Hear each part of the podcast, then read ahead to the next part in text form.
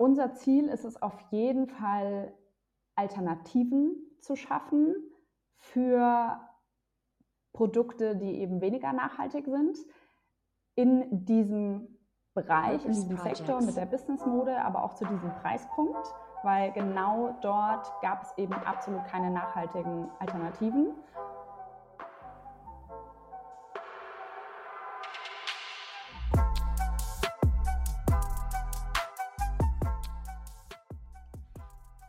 Hey und herzlich willkommen zu Purpose Projects, dem Podcast mit dem nachhaltig guten Stoff. Wir reden mit Expertinnen aus aller Welt, um zu erfahren, wie Purpose und Business Hand in Hand gehen und wir lernen gemeinsam, was jeder einzelne von uns für mehr Nachhaltigkeit tun kann. Heute an den Mikros sind mal wieder ich, Moritz und Alex. Hey Alex. Hi Moritz und ja, heute geht es um das Thema Mode. Lotta Ludwigsson, gestartet von Charlotte Piller und Nuha Dao, steht für faire, zirkuläre und zeitlose Businesskleidung für Frauen. Also wer jetzt noch denkt, Nachhaltigkeit und Mode geht nicht, ähm, hat noch nicht hier reingehört und vor allem noch nicht von Lotta Ludwigsson gehört. Und wenn ihr euch fragt, was heißt eigentlich zirkuläre Mode, dann ist die Folge genau für euch. Denn Charlotte erklärt uns, was das ganze Prinzip Cradle to Cradle eigentlich heißt und wie Lotta Ludwigsson das eigentlich implementiert. Sie erzählt uns, was in der Modebranche alles schief läuft und ja, was ihr junges Modelabel äh, da alles anstößt und was für ein Teil der Lösung sie eigentlich bedeutet. Also viel Spaß mit dieser Folge. Hallo Charlotte, wir freuen uns sehr, dich heute hier im Purpose Projects Podcast dabei zu haben. Herzlich willkommen. Hallo ihr beiden, ich freue mich so, dass ich da sein darf. Ja, und äh, ich glaube, das Grinsen schon bevor die Folge hier losgeht, war noch nie so groß, weil wir kennen uns ja irgendwie auch schon persönlich, irgendwie aber auch nicht. Ähm, du wärst sogar schon mal für den Purpose Project sogar mal als Co-Host äh, mal eingesprungen vor einem Jahr oder so ist nie zustande gekommen, muss auch nicht heute der Fokus sein, aber die Folge heute soll voll sich um deine Firma oder eure Firma drehen und um euren Purpose. Deswegen, ich freue mich extrem, ja, dich hier on Mic ein bisschen kennen äh, oder näher kennenzulernen und eure Marke vor allem auch nochmal so, so ein Deep Dive zu machen. Genau, ich äh, schließe mich an und auch ein herzliches Willkommen von mir. Ich freue mich besonders, auch dich heute kennenzulernen. Und ja, Moritz hat es schon ein bisschen angeteasert. Ähm, das Thema ist nachhaltige Mode. Und ähm, wir wollen natürlich alle wissen, wie ist es bei dir Thema geworden? Wie ist dein Weg in die Modeindustrie gestartet? Ja, also ähm, ich wollte auch noch eine Sache kurz sagen, genau, und zwar freue ich mich riesig, heute dabei zu sein, weil ich bin ja Fan der ersten Stunde ähm, und es ist so toll, dass ich jetzt heute auch endlich als Gast hier dabei sein darf. Aber ich erzähle jetzt gerne genau von meinem Weg in die Modeindustrie. Ähm, und zwar ist es tatsächlich eigentlich so gestartet, dass ich äh, im Master in Kopenhagen studiert habe. Ich habe Innovation und Unternehmertum studiert und gemerkt, dass ähm, Entrepreneurship nur ein Werkzeug ist, um auf wirtschaftliche Art und Weise Probleme zu lösen. Und dann habe ich dort alles gelernt, von Design Thinking über wie rechnet man einen Business Case ähm, und wie geht man an den Markt mit seiner Idee und äh, löst Probleme. Und dann war es für mich eigentlich nur noch die Frage, ja, welches Problem möchte ich denn eigentlich lösen? Und äh, habe mich auf die Suche gemacht, habe ganz viel Research betrieben. Und wenn man auf der Suche nach Problemen ist, dann kommt man nicht an der Textilindustrie vorbei. Und dementsprechend ähm, habe ich dann gemerkt, was dort alles schief läuft, war absolut geschockt. Und die Textilindustrie hat mich seither nicht mehr losgelassen. Und so habe ich meinen Weg eigentlich ähm, in die Industrie gefunden. Super cool. Vor allem irgendwie auch ganz neu, dass du aktiv nach Problemen gesucht hast. Ähm, ich glaube, das haben wir so auch noch nicht gehört. Ähm, sehr spannender Einstieg. Ähm, was bedeutet denn für dich persönlich nachhaltige Mode? Für mich bedeutet nachhaltige Mode sowohl darauf zu schauen, unter welchen Bedingungen sie hergestellt wurde. Das heißt, ähm, wie ja, sind die Bedingungen vor allem für TextilarbeiterInnen? Ähm, wie werden sie entlohnt? Ähm, haben sie Urlaub? Sind sie versichert? gibt es Gebäudesicherheit? Aber auch, welche Materialien werden verwendet? Können diese Materialien irgendwann wieder recycelt werden? Was passiert mit den Produkten, wenn sie irgendwann nicht mehr gebraucht werden?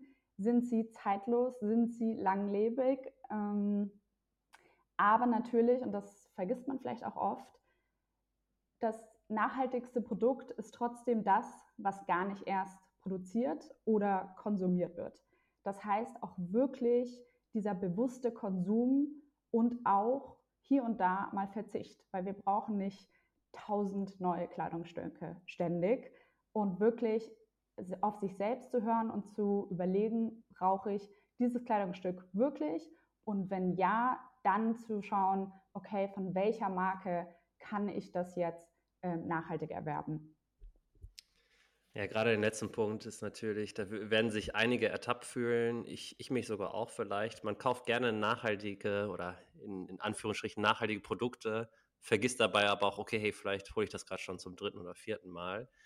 Und ähm, ja, gerade wenn man sich jetzt eure Website mal wirklich im Detail anschaut, merkt man, wie sehr ihr da Fokus auf diesen ja, Conscious Consumerism wirklich auch setzt. Eure, eure, ganze Website ist auf Englisch. Natürlich ist es natürlich äh, sehr, sehr krasser Fokus jetzt auch auf Mode und Design.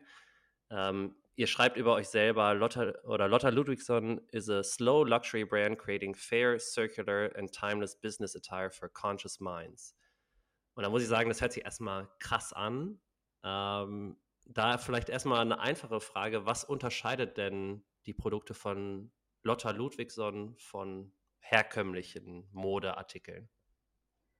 Ja, also gute Frage, werden wir natürlich oft gefragt, vor allem weil natürlich im Moment sehr viel Greenwashing auch unterwegs ist in der Industrie und man deswegen immer ganz genau hinschauen muss. Bei uns ist es wirklich so, uns unterscheidet sowohl die Zeitlosigkeit und die Qualität als auch mit welchen Materialien wir designen. Das heißt, alle Materialien, die wir benutzen, sind ähm, zertifiziert sind nur Naturmaterialien, das heißt kein Plastik, kein Polyester. Nichts davon wird man in unseren Produkten finden und dadurch und auch, dass man zum Beispiel keine Chemikalien nutzt beim Färben, ähm, sind unsere Produkte am Ende des Lebens biologisch abbaubar und können wieder zu einer Ressource für die Natur werden.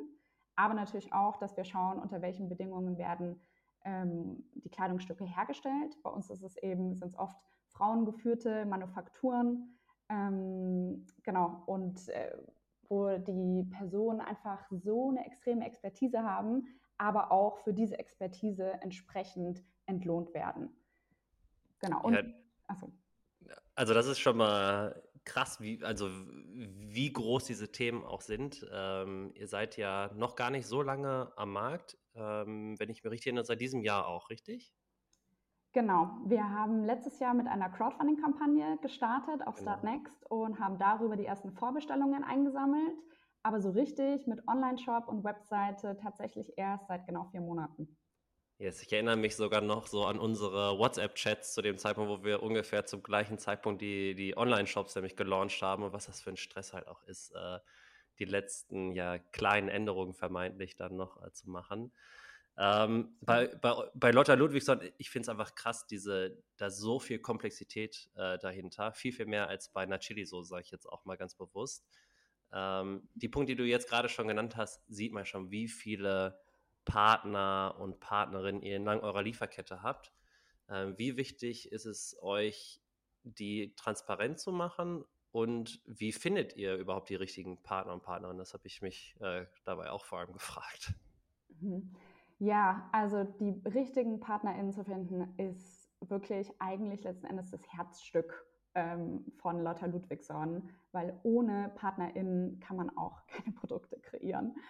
Und dementsprechend ähm, haben wir mit sehr viel Sorgfalt die PartnerInnen ausgewählt.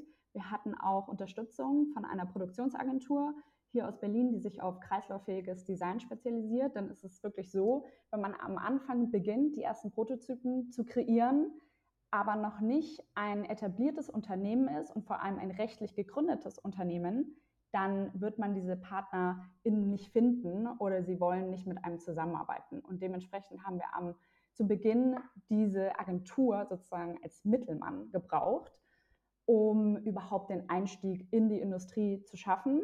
Und dann war es wirklich ähm, ein Austarieren. Ähm, manche PartnerInnen sind abgesprungen, weil sie gesagt haben, nach einem Dreivierteljahr, es ist zu komplex, sie können uns nicht helfen. Sie dachten, sie können es, aber sie können es nicht. Und dann begann die Suche wieder von vorne und da mit Traditionsunternehmen, äh, großen Traditionsunternehmen äh, zusammenzuarbeiten mittlerweile, die für die es eigentlich ein, also sich nicht lohnt, mit uns finanziell zusammenzuarbeiten, weil die teilweise Stoffe für uns entwickelt haben, drei, vier Mal von vorne entwickelt haben, weil noch die letzte Rezeptur, ähm, die letzte Änderung der Temperatur und so weiter angepasst werden musste, macht für die keinen Sinn, aber die sind so überzeugt von unserer Idee und wollen eben Kleinunternehmen wie wir ähm, also unterstützen und das ist so unfassbar viel wert. Und äh, dementsprechend sind wir da total stolz drauf, ähm, da so tolle Partnerschaften aufbauen zu können. Gibt es ähnliche Brands, die quasi genau den gleich, gleichen Weg wie ihr verfolgt oder äh, solche Partnerschaften eingehen? Hast du da Erfahrungen auf dem Markt? Hm, also natürlich haben die meisten Unternehmen Partnerschaften. Ähm, manche mehr, manche weniger. Manche bestellen ja auch komplett fertige Produkte aus China und ähm, ja, nähen nur noch ihr Label rein. Das ist vielleicht nicht so eine Partnerschaft, wie ich mir das vorstelle. Aber natürlich gibt es auch andere, Unternehmen, die selber eigene Stoffe kreieren. Und da muss ich aber sagen, dass ich das sehr oft eher bei skandinavischen Brands sehe. Und ähm, das ja auch einer der Orte war, ähm, die mich extrem zu Lotta Ludwigsson überhaupt inspiriert haben. Ja, muss ich sagen, auch modebewusst alle da drüben. Also von daher kann ich das voll verstehen, dass du da deine Inspiration hergeholt hast. Äh, richtig, richtig cool. Ich meine, du hast jetzt ganz viele Probleme genannt, Schwierigkeiten, auch Herausforderungen mit Kooperationspartner. Was würdest du quasi in einem Satz sagen, was ist der Purpose von Lotta Ludwigsson? Ja, unser Ziel ist es auf jeden Fall, Alternativen zu schaffen für Produkte, die eben weniger nachhaltig sind. In diesem Bereich, in diesem Sektor mit der Businessmode, aber auch zu diesem Preispunkt, weil genau dort gab es eben absolut keine nachhaltigen Alternativen. Aber auch, und das ist unsere Vision, ähm, wirklich die Zirkularität in der Modeindustrie ja, quasi zur Norm zu machen. Natürlich ein sehr ambitioniertes Ziel und das werden wir auch nicht alleine schaffen, aber überhaupt ähm, ja, mit unserem Pioniergeist voranzuschreiten und zu zeigen, es funktioniert. Denn uns wurde immer wieder gesagt, das geht nicht, was ihr machen wollt. Kreislauffähige Anzüge, zirkulär designt, nach Cradle to Cradle, am Ende des Lebens biologisch abbaubar und noch fair hergestellt das geht gar nicht. Und wir haben jetzt gezeigt, es funktioniert und wir wollen auf dem Weg weitergehen. Und das ist unser Purpose, zu zeigen, es funktioniert, Alternativen zu schaffen und irgendwann im besten Fall das zur Norm zu machen. Ja, und wie das funktioniert, äh, darauf gehen wir gleich auch noch äh, mehr drauf ein, ähm, um da noch mehr zu erfahren, wie ihr das geschafft habt äh, und was vielleicht noch alles auf uns zukommt. Ähm, aber vorab haben wir wie immer unser altbewährtes Format, die Purpose Preguntas, die du bestimmt als äh, erste und intensivste Hörerin äh, hier kennst und wahrscheinlich auch vorbereitet hast. Nein, das Einzige, worauf man sich hier nicht vorbereiten kann, unsere wilden Fragen. Ähm, ich würde auch direkt einmal starten. Und zwar, ähm, welches ist deine Lieblingsbrand oder dein Lieblingsmodelabel? Mm, gute Frage. Kleine Fangfrage sogar. Ach so, ja, okay, natürlich kann ich äh, Lotta Ludwigsson sagen, ist ja klar. Ich trage ja auch zurzeit jeden Tag Lotta Ludwigsson. Ja. Ähm, aber natürlich ähm, auch Shoutout zu anderen Brands, die ähm, das fantastisch machen. Und eine davon ist zum Beispiel das schwedische Unternehmen Asket. Nicht zu verwechseln mit Arket. Ähm, Arcade gehört zu H&M und Asket ist ein kleines Label gegründet ähm, von zwei ähm, Schweden und das ist wirklich total super und bin großer Fan von den Produkten. Okay, kommen in die Show Notes. äh, ich mache mal weiter mit der zweiten Purpose Break runter und zwar so ein bisschen wünscht dir was. Und zwar Purpose Projects schenkt dir einfach mal jetzt eine Million Euro. So zack, haben wir auf dem Konto, haben wir dir jetzt überwiesen oder euch beziehungsweise aus, aus Geschäftskonto, also Nuha und dir. Und ihr beiden dürft jetzt entscheiden, boah, was machen wir jetzt mit der, mit der Mille? Hm. Habt ihr da schon direkt was, was ihr direkt umsetzen wollen würdet? Oh ja, also vieles denn äh, finanzielle Ressourcen sind ja immer knapp. Deswegen eine sehr schöne Frage. Ähm, also was wir auf jeden Fall machen würden, wären nochmal sehr viel detailliertere ähm, Kompostierbarkeitstests, die offiziell ähm, die biologische Abbaubarkeit ähm, nicht nur ähm, verifizieren, sondern auch zertifizieren. Das Ganze ist nämlich wahnsinnig teuer und ähm, ja, kostet viele, viele Zehntausende Euros.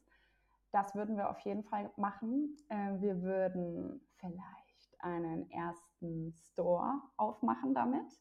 Denn was wir merken ist, äh, dass natürlich viele auch unsere Kleidung erstmal anprobieren wollen, anfassen wollen vor allem und äh, einen Ort schaffen, wo auch viele wundervolle Frauen regelmäßig zusammenkommen können.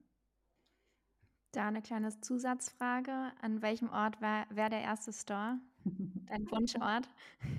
Ja, ich habe auch gerade überlegt, ähm, auf der einen Seite ist ja Berlin hier unsere Heimat, äh, wo alles angefangen hat, wo wir wundervolle Unterstützung von allen Seiten bekommen. Auf der anderen Seite glaube ich, wäre der allererste Ort Kopenhagen. Sehr cool. Ja, Vielleicht wird das bald, ganz bald. ähm, wenn wir die Million hätten, würden wir es machen. Aber gut, äh, zur nächsten Frage. Ähm, welches Learning kannst du angehenden GründerInnen mitgeben, die so wie du auch in der Modebranche durchstarten möchten? Ja, gute Frage. Also, ich glaube, das Allerwichtigste ist tatsächlich den Mut es einfach zu machen, auch wenn alle sagen, das klappt doch nicht, das braucht es doch nicht. Ähm, wirklich einfach rausgehen, probieren, machen. Gerade mit so tollen Möglichkeiten wie Crowdfunding kann man das wirklich super gut einfach mal ausprobieren und schauen, ist eine Nachfrage da, bevor man ähm, sich selbst in extreme finanzielle Unkosten stürzt. Und als zweites durchhalten, äh, konsistent an seinen Themen arbeiten, auch wenn man mal einen schlechten Tag hat und den hat man. Nicht aufgeben, weitermachen. Das nächste Hoch kommt bestimmt. Und auf jeden Fall sich das richtige Support-System suchen. Das können MitgründerInnen sein, das können MentorInnen sein, PartnerInnen sein, das können Freunde sein, das kann ähm, der richtige Partner oder die richtige Partnerin sein. Alleine schafft man es, glaube ich, mental nicht, beziehungsweise es ist sehr, sehr herausfordernd, aber mit den richtigen Menschen, die einen immer wieder anfeuern, ist es, glaube ich, so viel einfacher. Und ich glaube, gerade so inspirierende Persönlichkeiten und Brands wie ihr und Lotta Ludwigsson werdet da, glaube ich, viel loslösen, dass auch viele weitere vielleicht euch auch nachziehen, genau in dieser Branche auch was verändern zu wollen. Vielleicht sind es erstmal die kleinen Brands, die nachziehen, aber irgendwann müssen die großen Brands nachziehen. Deswegen kleine Durchhalteparole hier. Ähm, aber weiter geht's hier mit unserem Format. Ich verliere mich hier ja schon ganz. Also, du hast ja gerade schon gesagt, du bist Podcast-Supporterin since day one. Und deswegen haben Alex und ich auch schon direkt gesagt, okay, wir müssen auf jeden Fall einen Tipp von dir abholen. Du hast schon ziemlich viele Stunden von uns angehört, schätze ich mal. Äh, diese Folge ist meine Stimme, glaube ich, mit am schlechtesten von allen Folgen. Es tut mir leid, es ist die bescheuerte Sommergrippe. Aber was für Tipps hättest du oder welchen Tipp hättest du für, für Purpose Projects, damit wir hier noch besseren Content generieren können oder noch mehr andere Leute erreichen, was auch immer? Ähm, fällt dir vielleicht irgendwas schon ein, was wir besser machen könnten? Wow, das ist eine sehr schwierige Frage, denn ihr macht doch alles schon perfekt. Die Antwort, die, die nehmen wir nicht an. Was ich super schön fände, aber das ist ähm, also wäre tatsächlich ein Offline-Treffen von all den tollen Menschen, die entweder hier schon im Podcast waren oder regelmäßig euren Podcast hören, ein Zusammenkommen von all den Menschen, die äh, ihren Purpose verfolgen und vor Ort dann einen Live-Podcast, wo man dann zuhören kann. Also ich glaube, das würde ich euch empfehlen. Das ist eine sehr, sehr coole Idee. Ähm, vielleicht werden wir demnächst Event-Hosts und äh, laden euch alle ein. Klingt okay. gut, oder Moritz? Wir brauchen auf jeden Fall einen großen Förderpartner, um das zu machen. Aber ey, die Idee ist natürlich mega. Und wenn man nur mal zurückdenkt, wer alles schon im Podcast war, da kriegen wir auf jeden Fall ein paar Absagen, weil die alle immer sehr busy sind. Aber es würden auf jeden Fall auch ein paar sehr, sehr inspirierende Leute kommen. Ähm, ja, wenn Charlotte uns da hilft in der Orga, dann klappt das auch auf jeden Fall. Wir können es uns auch ausstatten mit deiner Mode. Ja, gerne. So, sponsored bei Lotta Ludwigsson. Ja. Sehr cool. Ja, kommen wir zur letzten Frage. Ähm, und zwar, welchen Fakt über die Modeindustrie sollte jeder, jede kennen? Unbedingt, dass jede Sekunde ein Lastwagen an Textilien auf der Mülldeponie landet oder verbrannt wird. Und nicht zu diesem Fakt oder zu dieser Statistik zählt rein all die illegalen oder all die Textilien, die illegal abgeladen werden, wie zum Beispiel in der Atacama-Wüste und dort vermutlich die nächsten 400 Jahre liegen bleiben werden, denn in fast all unseren Textilien ist Polyester, was äh, eben sehr schwer biologisch abgebaut werden kann, beziehungsweise irgendwann nach 400 Jahren baut es sich ab, aber hinterlässt eben äh, extreme schädliche und gefährliche Rückstände. Genau damit gibst du mir die perfekte Überleitung äh, zu unserem nächsten Thema. Genau solche Zahlen wollte ich nämlich jetzt raushauen, aber ähm, das hast du schon sehr gut äh, dargestellt, weil wir einmal einen kurzen Blick auf diese unnachhaltige Modeindustrie werfen wollten, bevor wir zu Lotta Ludwigsen gehen und eure Lösung dazu.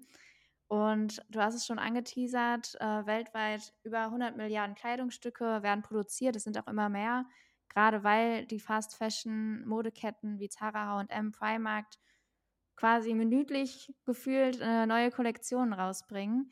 Ähm, da die Frage an dich, vielleicht auch eine leicht dumme Frage. Ähm, gibt es überhaupt eine nachhaltige Lösung für die Modebranche?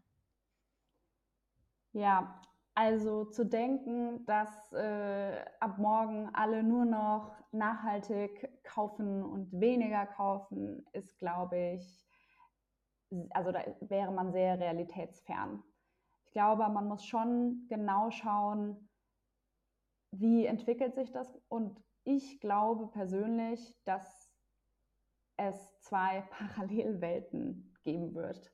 Auf der einen Seite die Fast Fashion Industrie und wir sind ja auch mittlerweile, wir sind ja gar nicht mehr im Fast Fashion, wir sind ja im Ultra Fast Fashion mit äh, Unternehmen wie Shein zum Beispiel, ist mittlerweile das größte Modeunternehmen der Welt. Und da wird es immer Menschen geben, die das konsumieren. Und ich glaube aber gleichzeitig gibt es immer mehr Menschen, denen auch die Nachhaltigkeit wichtig ist und die darauf achten, woher ihre Kleidung kommt. Ich glaube, es sind quasi zwei parallele Entwicklungsstränge, ähm, die zeitgleich äh, passieren. Dann lass uns auch gerne auf den zweiten Strang vor allem mal fokussieren und vor, vor dem Purpose Preguntas hast du auch schon so ein paar Begriffe wie Cradle to Cradle auch schon mal so um dich geworfen oder Circular Economy. Und ja, in unserem Research haben wir uns natürlich auch einmal richtig so reingegraben in das Thema und ich habe herausgefunden, wir leben gerade eher nach dem Cradle to Grave Prinzip. So, bevor wir jetzt noch weitere Buzzwords um uns herumschmeißen, ähm, du kennst dich da am besten aus. Ähm, was heißt Cradle to Cradle und wie ist das oder dieses Prinzip vielleicht auch gerade ein Teil ähm, der Lösung? Cradle to Cradle bedeutet eben von der Wiege zur Wiege. Das heißt, dass wir Ressourcen, die wir nutzen, in Produkte umwandeln, die aber irgendwann wieder zu einer Ressource werden. Und Cradle to Cradle kann man sich vorstellen, es ist das, die, eine Designphilosophie, eine Denkschule, Die wurde begründet von dem William McDonough und äh, Professor Dr. Michael Braungart. Und darum geht es quasi um das Design. Das heißt, man um zum Beispiel eine Kreislaufwirtschaft überhaupt zu etablieren, braucht es Cradle-to-Cradle-Design. Und dort denkt man eben genauso wie auch in der Kreislaufwirtschaft in zwei Kreisläufen, dem technischen Kreislauf und dem biologischen Kreislauf. Im technischen Kreislauf geht es darum, dass wir Produkte und Materialien endlos in Kreisläufen zirkulieren können. Das heißt zum Beispiel, ähm, die Dinge werden wiederverwendet, sie werden auseinandergenommen und woanders nochmal ähm, verwendet oder ähm, recycelt. Und beim biologischen Kreislauf geht es eben darum, dass natürliche Materialien wieder zurück in die Natur fließen und dort zu einem Nährstoff für die Natur, für den Boden zum Beispiel werden. Okay, das ist schon mal wirklich sehr übersichtlich tatsächlich erklärt. Äh, ich glaube, es ist gar nicht so einfach. Ähm, erstmal danke schon mal dafür. Äh, du hast gerade selber einmal die Atacama-Wüste jetzt ähm, angesprochen. Wäre jetzt der Lotta Ludwigsson Blazer zum Beispiel, würde der jetzt da landen, würde der sich also komplett zersetzen und würde sozusagen nicht wie die anderen Textilien da jetzt 400 Millionen Jahre da noch irgendwie rumsauern.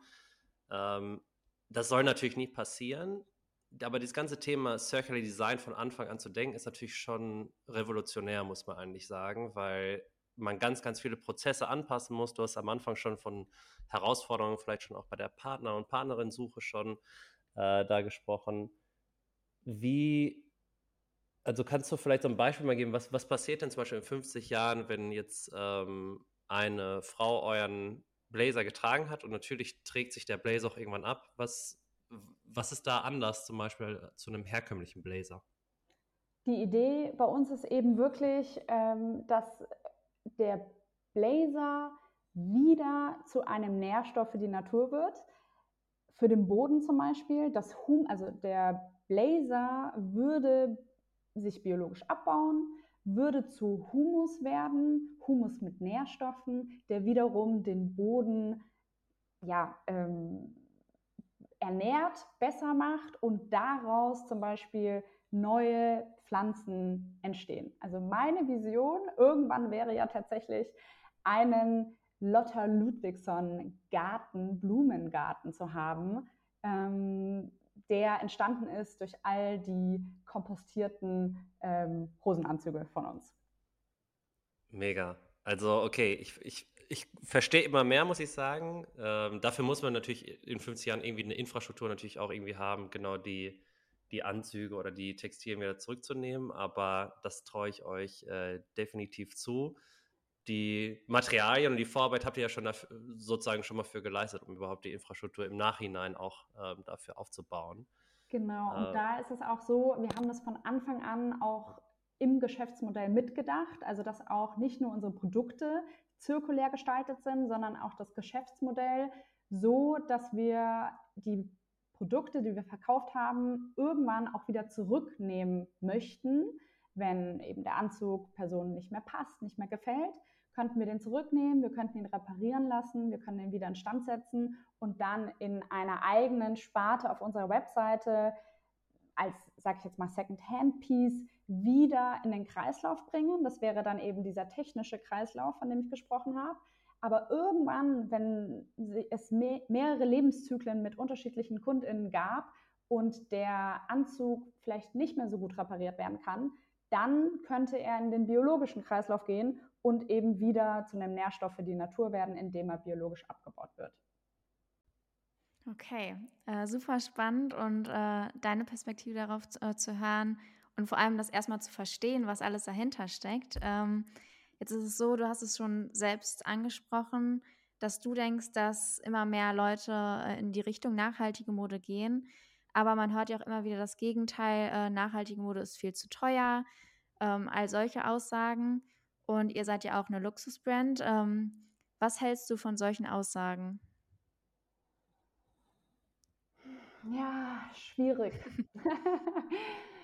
Es ist ein bisschen eine Fangfrage, weil auf der einen Seite verstehe ich die Aussage, es ist teurer, nachhaltig zu konsumieren, zumindest wenn es darum geht, ähm, von fairen Brands zu konsumieren. Man kann natürlich auch ähm, Secondhand kaufen und dann ist es eben äh, meistens ja, äh, günstiger und das ist auch eine Form von Nachhaltigkeit. Oder seine Sachen länger zu tragen, ist auch eine Form von Nachhaltigkeit. Aber wenn es darum geht, neue Kleidung von fairen Labels zu kaufen, gebe ich auf jeden Fall recht. Es ist teurer in Anführungszeichen. Aber ich glaube, und dadurch, und dadurch wird es natürlich irgendwo, ist es leider damit auch ein Privileg, das machen zu können. Auf der anderen Seite ist es auch wirklich so, dass die Preise, an die wir gewöhnt sind, mit denen wir aufgewachsen sind, als äh, Kinder des Fast Fashion Konsums in den 90ern, dass das absolut nicht gerechtfertigt ist und dass wir diese Preise aber im Kopf haben und damit ständig vergleichen. Und diese Preise, die sind zwar niedrig, aber die Kosten, die sind eigentlich genauso hoch, die sind extrem hoch, die, sind, die tragen nur jemand, also andere Menschen, die tragen dann nicht die EndkonsumentInnen, die tragen dann die TextilarbeiterInnen, die tragen äh, die Umwelt und so weiter. Und das wird ganz häufig vergessen in, bei solchen Aussagen. Ja, damit sprichst du einen sehr, sehr guten und wichtigen Punkt an. Ich meine, ich kann mich da überhaupt nicht frei von reden. Man kennt es, dass im Kopf drin ist, das gibt es ja da günstiger. Man ist damit aufgewachsen, so wie du es beschreibst, dass da erstmal so eine Bewusstseinsänderung stattfinden muss. Ähm, beschreibt eigentlich auch nur äh, die Komplexität des ganzen Themas. Und ähm, ja, du hast die ganzen Preise angesprochen und was dahinter steckt. Ihr macht die Preise schon transparent. Würdest du sagen, das hilft? Hast du da Erfahrungen? Ähm, wie wird darauf reagiert, wenn man solche Preise transparent macht? Bisher haben wir sehr positive Reaktionen. Viele fragen sich auch, wow, warum sind denn die Company Costs so hoch? Und da vergisst man einfach, wie viel dahinter steckt, um Produkte zu entwickeln, um diese Produktion zu haben, die Materialien, die Logistik ist wahnsinnig teuer. Und ich glaube, das ist vielen Personen gar nicht bewusst, die selber noch nicht ähm, Produkte mal entworfen haben, entwickelt haben. Ich glaube, viele finden es sehr interessant, aber können das manchmal gar nicht einordnen. Ist das jetzt normal oder ist das bei denen jetzt extrem teuer? Ähm, was hauen die denn da für Margen drauf vielleicht. Ähm, wenn man dann aber zu anderen nachhaltigeren Brands geht, die es ähnlich machen, wie zum Beispiel Ataya The Studio, Daria D, wenn man dann vergleicht, wie da die Preise sind und die Relation, dann sieht man, ah, okay, das ist sehr ähnlich, das scheint wohl normal zu sein. Aber da verlangt man natürlich sehr viel von den EndkonsumentInnen, sich damit zu beschäftigen. Ich muss trotzdem auch sagen, dass wir oft betonen, dass wir diese Preistransparenz haben und vielen das aber auch noch gar nicht aufgefallen ist. Das bedeutet, mein Rückschluss, dass nicht alle im Detail auch immer so eine Webseite ähm, lesen und sich vielleicht auch dafür überhaupt interessieren. Denn meine Erfahrung ist auch, dadurch, dass es ein sehr negatives Thema ist mit der Textilindustrie und wie die konventionelle Textilindustrie tickt, möchte man sich vielleicht nicht aktiv mit diesem Problem ständig beschäftigen, wenn man doch eigentlich vielleicht sich was Schönes gönnen möchte, ein schönes Kleidungsstück haben möchte. Und dadurch, dass wir alle schon Fast Fashion konsumiert haben, hat fast jeder auch irgendwie dann ein schlechtes Gewissen. Und dementsprechend nehmen viele auch Abstand davon, sich im Detail mit den Themen zu beschäftigen. Boah, also äh, das ganze Thema Awareness ist halt das A und O in, in eurer Branche und ich ziehe meinen Hut davor, was für eine Vorreiterrolle ihr für euch annimmt, weil es ist ja nicht nur das Thema Cradle to Cradle bzw. Zirkularität, sondern auch das ganze Thema Transparenz, was finde ich nochmal ein ganz neuer Bereich ist und die Punkte, die du gerade angesprochen hast, die sind uns auch durch den Kopf gegangen. Kann man das überhaupt ein, einordnen? Ne? Also wenn 50 Prozent sozusagen als Kosten der Firma sozusagen da stehen ähm, wirkt das vielleicht eher negativ. Ne? Also wenn man die Zahlen da dann stehen hat, äh, denken die Leute so, ach, jetzt bin ich auf einmal selber BWLer, BWLerin äh, und kann das genau einordnen. Und selbst, also ich habe auch BWL studiert, ich kann das gar nicht einordnen. So. Also da, da fehlt es an Vergleichswerten und ihr geht da so einen so Weg voraus, wo ich echt ähm, die Daumen drücke, dass ähm, die Leute einfach sagen, hey, ihr versucht was zu verändern und das reicht mir als Info und nicht, dass Leute dann irgendwie denken, hä, was, was bedeutet das hier eigentlich alles? Ähm, ich finde tatsächlich, wenn man den Weg von Transparenz wirklich gehen möchte, mein Wunsch wäre zum Beispiel, haut direkt da rein. Ja, wir haben eine 100% Marge, 10% Marge ist, ist eigentlich egal. Aber das fände ich eigentlich noch am coolsten, wenn man das wirklich sagen würde. Ja, wenn du das kaufst, verdienen wir damit wirklich eine Nettomarge von XY. Mhm. Ähm, aber ich weiß auch nicht, wie sich das auswirken würde. Und ich, äh, es gibt ja viele Leute hier, die immer A-B-Testings und so weiter machen. Ähm, das würde mich mal interessieren, ob das den Kauf hindert oder Kauf fördert. Vielleicht äh, hast du da sogar schon ein Bauchgefühl. Interessant. Nee, könnten wir auf jeden Fall mal ausprobieren. Ich glaube, die Schwierigkeit ist, äh, was du auch gerade meintest mit dem Einordnen. Auf der einen Seite kann man es nicht einordnen, zum Beispiel zu anderen nachhaltigen Brands, die das ihre, Preis, äh, ihre Preise transparent machen. Aber vor allem kann man es natürlich gar nicht einordnen zu den Fast Fashion Unternehmen und die geben das natürlich nicht klar. Und wenn man aber selber als Business Insider weiß, für wie wenig man komplette Produkte bestellen kann, die übermorgen da sind, wo ich nur noch mein Label reinnähe, dann wird einem wirklich schlecht. Und das sind aber auch die Sachen, die konsumiert werden. Und wenn die Leute wüssten, was da die Margen sind. Aber ja. dadurch, dass dieses Wissen eben nicht so frei zugänglich ist, weiß ich eben gar nicht, wie viele Menschen damit letzten Endes äh, anfangen können. Und vielleicht, du ne, hast vielleicht zumindest anklingen lassen, manchmal lesen die Leute auch nur die Überschriften, die wollen auch nur die oberste Schicht sozusagen einmal kurz wissen, so, ah, okay, hey, fair, transparent, nachhaltig, reicht mir. Äh, vielleicht erreicht man so schon eine, so eine große Zielgruppe, dass ihr euren Impact wirklich auch genauso generiert und äh, kannst ja auch hier vielleicht mal ein bisschen droppen, wie viele von ja, namhaften Businessfrauen eure Anzüge auch schon getragen haben. Zumindest in meinem LinkedIn-Feed sehe ich äh, euch irgendwie regelmäßig. Ähm, sagt doch einmal hier, wer, wer hat alles schon eure Klamotten getragen? Ja, muss man natürlich ein bisschen aufpassen, datenschutzrechtlich, weil es haben natürlich sehr viele Menschen auch die Kleidung getragen oder bei uns gekauft, die man auch kennt, die es aber nicht so publik machen. Und da äh, darf ich natürlich jetzt nicht sagen, wer das ja, ist. Ja, nur das, was publik ist. ich muss gerade sagen, ich weiß gerade gar nicht mehr, was publik ist. Aber letzten Endes ist es auch egal. Es sind wirklich ganz tolle Frauen, vor allem Frauen, die ich selber wahnsinnig bewundere. Und es ist natürlich für uns das höchste Lob zu wissen, die haben teilweise nachhaltige Unternehmen aufgebaut und kaufen dann bei uns ein und sind letzten Endes genau die Personen, für die wir es auch geschaffen haben, nämlich Personen, die ihre Werte wirklich tragen wollen und das unterstreichen wollen und die mit ihren nachhaltigen Ambitionen nicht bei ihrem Kleiderschrank Halt machen. Und das ist so schön zu sehen.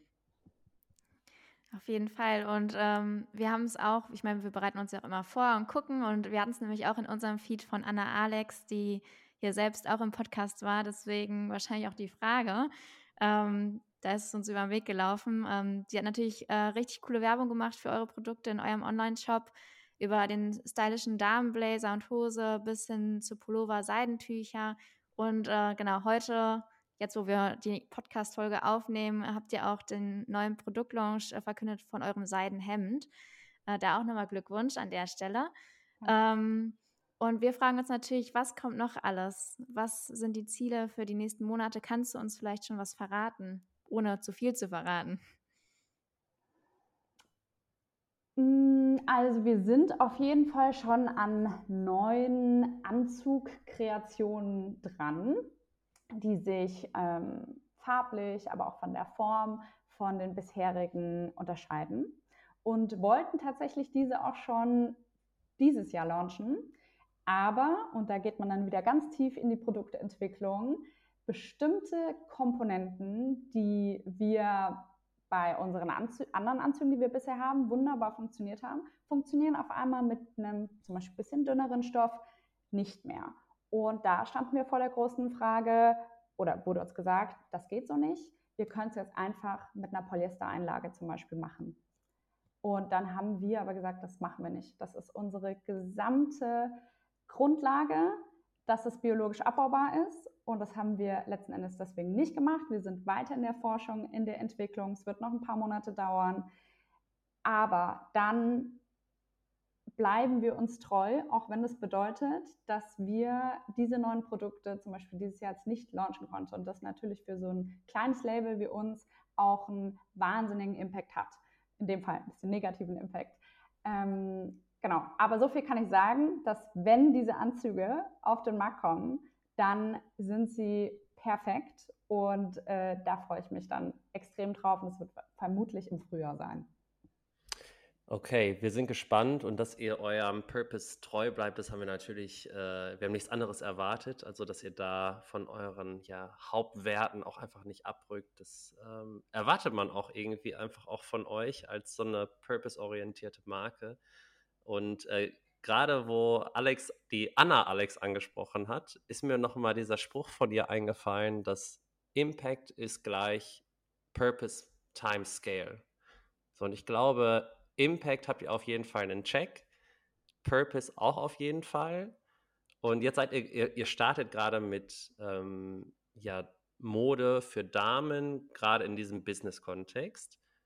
Kannst du dir vorstellen, mit Lotta Ludwigsson auch irgendwann so ein bisschen raus aus diesem Bereich zu gehen? Oder soll das auch, ähm, sagen wir mal, in den nächsten Jahren auch auf jeden Fall so bleiben? Ähm, wird das der Kern der Marke von, von Lotta Ludwigsson bleiben? Im Moment ist wirklich angedacht, dass es der Kern bleibt, weil genau in diesem Bereich gab und gibt es keine Alternativen.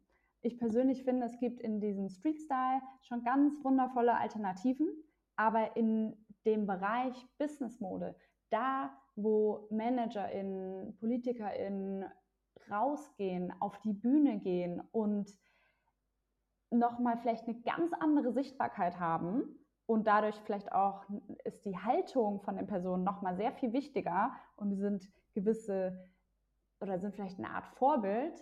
Genau da wollen wir reingehen und denen die Möglichkeit geben, dass sie ihre Werte tragen können. Und deswegen soll das auch weiterhin ähm, der Fokus bleiben. Sehr spannend, ja. Ähm, dann können, lasst uns nur noch so zum Schluss sagen, dass super, super viel Spaß gemacht hat äh, mit dir. Es war eine sehr coole Folge, wie ich zumindest finde.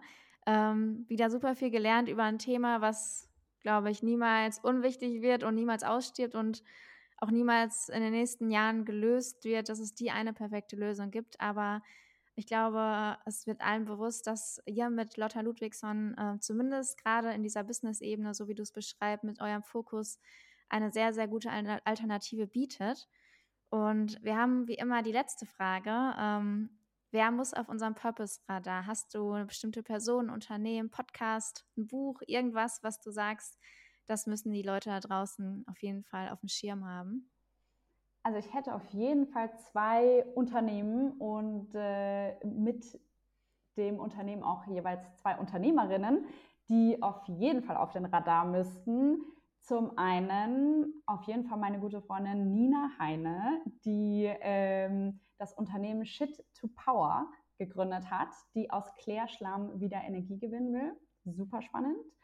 Und die ähm, Ines und Melanie von Wild, geschrieben VYLD, die waren mit mir auch im äh, Startup Inkubationsprogramm beim Impact Hub und die machen Tampons aus Meeresalgen, die am Ende des Lebens auch kompostierbar sind. Und ist ein super tolles und spannendes Projekt. Also die beiden gerne einladen. Dann, Charlotte, haben wir das uns erstmal hier aufgeschrieben und uns bleibt wirklich nur noch ein großes Dankeschön an dich, ähm, dass du erstmal Lotta Ludwigsson und das ganze Thema Circularity, Cradle to Cradle, Mode uns und unseren ZuhörerInnen so ein bisschen näher gebracht hast. Ähm, wir haben dich besser kennengelernt in diesen, ja, was sind das, 40 Minuten. Ähm, war einfach mega, dass du dabei warst und ich freue mich, wenn wir in ein paar Jahren auf jeden Fall nochmal eine Folge aufnehmen und mal gucken, ob es dann endlich den Anzug auch für Männer gibt. Unbedingt. Vielen, vielen Dank, dass ich heute dabei sein durfte. So, Alex, da hatten wir jetzt endlich mal die Charlotte hier am Mic. Ähm, irgendwie war das ja wie so eine Freundschaftsfolge, hatte ich irgendwie den Eindruck. Wie, wie war es denn für dich? Ja, super cool. Also Charlotte mega sympathisch. Ähm, ich finde Lotta Ludwigsen tolle Brand, äh, tolles Konzept.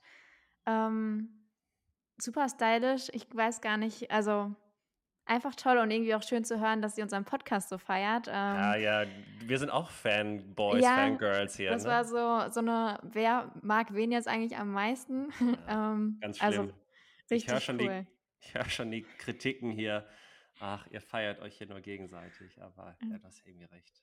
Ja, aber war schön, jemanden so im Podcast zu haben, so authentisch und ja, wie sie es angeht.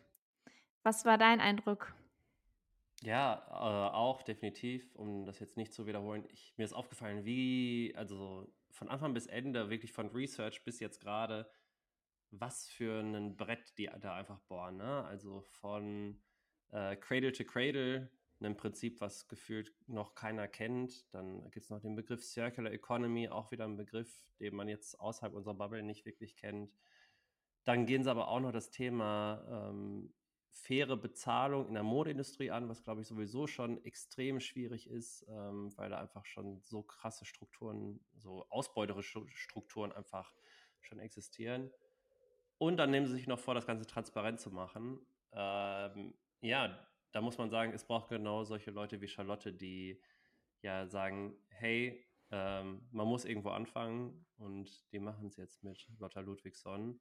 Sie macht das Ganze natürlich auch nicht allein, es äh, soll auch hier gar nicht zu kurz kommen. Wir hatten ja jetzt nur eine, eine der Mitgründerinnen. Es gibt natürlich auch noch die Nuha, die natürlich auch immer an ihrer Seite ist äh, und sie da unterstützt. Die beiden machen das zusammen. Und äh, ja, ich habe es ja gerade noch gesagt, ich hoffe, es kommt irgendwann auch mal ein Blazer für Männer. ja, wir warten drauf. Also du.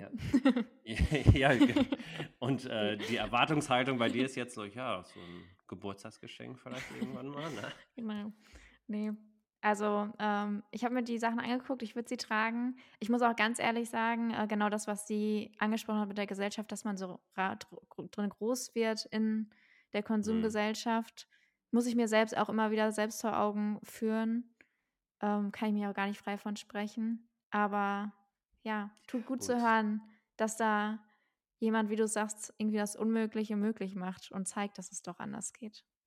Ja, und wie cool wäre das, wird irgendwann mal eine große Brand irgendwie auf Lotta Ludwigsson aufmerksam äh, werden und sagen, okay, hey, wenn die das schaffen, machen wir das jetzt auch so, dann wette ich, ist Charlotte äh, happy sogar, ne, hat äh, strukturellen Wandel angeschoben und ja, ich ähm, zähle jetzt die Tage, bis wir irgendwann in der Tagesschau sehen, wie Annalena Baerbock oder Angela Merkel, wer auch immer, äh, diesen Anzug mal trägt und sich dann alle von Brigitte bis äh, zu jeder Klatschpresse irgendwie fragen, was ist das für ein Anzug, der da getragen wird? Und dann ja, soll Lotta Ludwigsson vor allem so ein bisschen Mainstream werden, weil das wird ja bedeuten, dass äh, sich viel mehr Leute mit dem Thema auch beschäftigen, was es heißt, nachhaltige Mode auch zu tragen. Auf jeden Fall. Wir drücken alle Daumen. Gut, und damit können wir uns, glaube ich, auch hier verabschieden, oder? Machen wir. Gut, hat Spaß gemacht. Fand ich auch. Danke, Charlotte, nochmal. Yes, danke, Charlotte. Und wer bisher noch äh, zuhört, lasst mal einen Like bei Insta da, vor allem auch bei Lotta Ludwigsson. Und wir hören uns in zwei Wochen wieder. Bye, bye. Bye, bye.